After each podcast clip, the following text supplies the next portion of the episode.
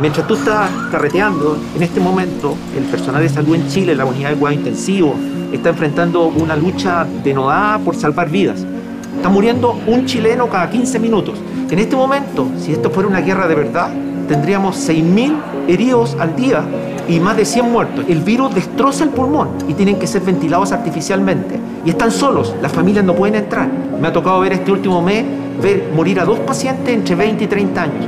De modo que esto te puede afectar a ti. Y es responsabilidad de todos bajar los contagios. Por lo tanto, les pido que pasen de, de escuchar esta playlist a escuchar nuestro mensaje. Nuestro mensaje de responsabilidad, nuestro mensaje de disminuir la movilidad, nuestro mensaje de parar con las fiestas clandestinas.